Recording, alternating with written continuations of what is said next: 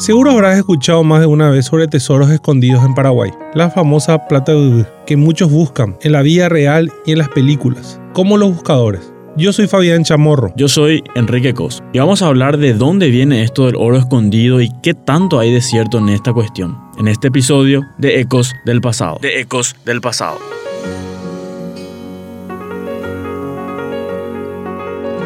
La primera fiebre del oro se produjo al inicio de la conquista española, durante la cual circulaban todo tipo de rumores sobre grandes riquezas en toda Sudamérica, incluida la mítica ciudad del Dorado, construida, supuestamente, con oro, que en realidad jamás existió. Tan grande fue la esperanza de encontrar riquezas por aquí que debido a eso el río de la Plata se llama así, de la Plata. Incluso Argentina lleva ese nombre debido al mismo metal. Argentum es una palabra en latín que significa plata, por lo que Argentina vendría a ser la tierra de la plata. Sin embargo, finalmente los españoles encontraron metales preciosos, sí, pero en Bolivia y Perú. La región del Plata era rica, pero su riqueza terminó consistiendo en ganado y tierras fértiles para la agricultura. Una vez que los conquistadores se dieron cuenta de esto, se resignaron a exportar yerba mate, tabaco y cueros y la fiebre del oro pasó. Tiempo después, entre comienzos del siglo XVII y su expulsión de territorios españoles en 1767, los jesuitas se asentaron en grandes extensiones de territorio que incluían las actuales tierras de Misiones e Itapúa. Los jesuitas y sus famosas reducciones indígenas alcanzaron una interesante prosperidad económica. Así que cuando fueron expulsados dejaron tras sí la creencia que también dejaron grandes tesoros. Por eso al visitar los museos de esculturas jesuíticas se suele comentar que muchas de las esculturas fueron destruidas por personas que creían que las mismas estaban huecas porque tenían oro adentro. En realidad estaban parcialmente huecas, simplemente para que sean más livianas y fáciles de transportar. En las reducciones pudo haber oro, que generalmente se usaba como adorno en obras artísticas especiales, pero no en gran cantidad. No tenía sentido que haya grandes reservas de oro en las reducciones, porque dentro de las mismas funcionaba una economía comunitaria en la que se repartían entre todos los frutos del trabajo. Es decir, no se usaba el oro como moneda de cambio, sencillamente porque dentro de las reducciones sus habitantes no comerciaban entre sí.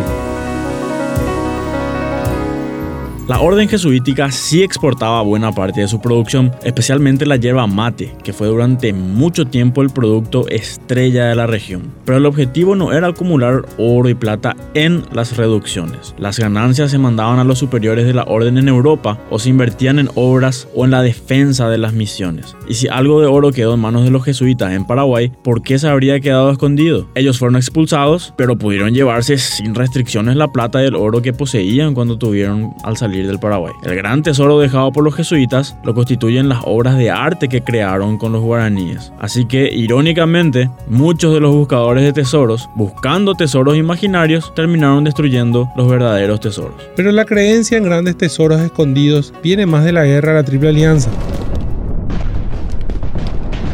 Se cree que grandes fortunas en oro, plata y joyas fueron enterradas durante la contienda y siguen enterradas a la espera de que alguien las encuentre.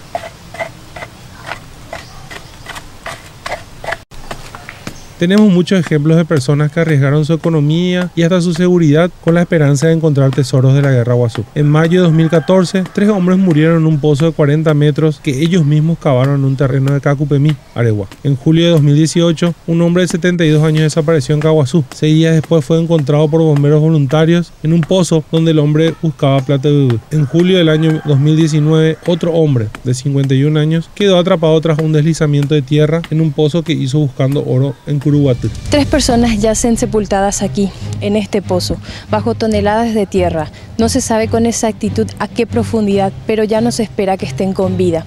Solo esperan maquinarias para poder sacar los cuerpos que están enterrados en este lugar. Con imágenes de Hugo se informó para ABC Color Antonella Briñardelo.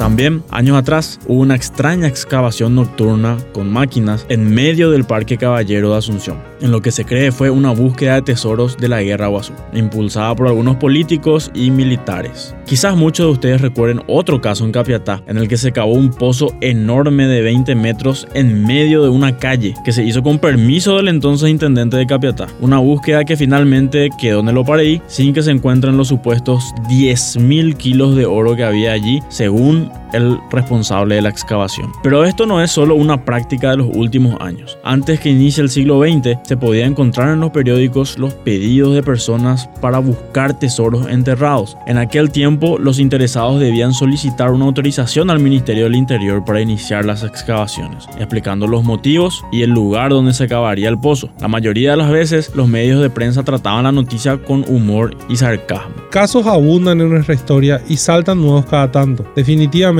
es una de las formas en que la guerra de la Triple Alianza sigue afectando la vida de los paraguayos. Y todo esto se justifica. ¿Se puede encontrar oro? Debemos tener en cuenta algunas cosas. Una de ellas es que Paraguay no tenía una tradición monetaria muy afianzada. Es decir, durante la colonia era usual que haya escasez de monedas y se realicen pagos y compras a través de especies, usando, por ejemplo, la hierba mate o algún otro producto como moneda de cambio, el famoso trueque. Esto siguió así durante el aislamiento que existió durante el largo gobierno del doctor Francia, durante el cual el comercio exterior murió casi completamente y no circulaban tantas monedas. Recién durante el gobierno de Carlos Antonio López aumentó la circulación de dinero en efectivo en el país. Aún así, continuaba la costumbre del trueque y el pago en especies. Muchos de los técnicos europeos contratados por el gobierno a veces cobraban parte de sus salarios con hierba mate. Además, como dijimos en el primer episodio de Ecos del pasado, Paraguay no era la potencia que a veces algunos quieren pintar, y su economía era, a pesar de ciertos avances, bastante pequeña. En pocas palabras, no había tanto oro y plata como se piensa. Y aunque sí había algo de oro y plata, también hay que saber que gran parte del efectivo se sacó al exterior durante la guerra a través de buques de países neutrales. Sabemos, por ejemplo, que en el buque italiano Confidenza, el señor Chaperón, cónsul de Italia en Paraguay, sacó del país alhajas de oro y plata que familias italianas y paraguayas le dieron en confianza para su resguardo. Esas familias nunca recuperaron sus pertenencias y como venganza por esto, el señor Chaperón fue asesinado unos años después en Buenos Aires.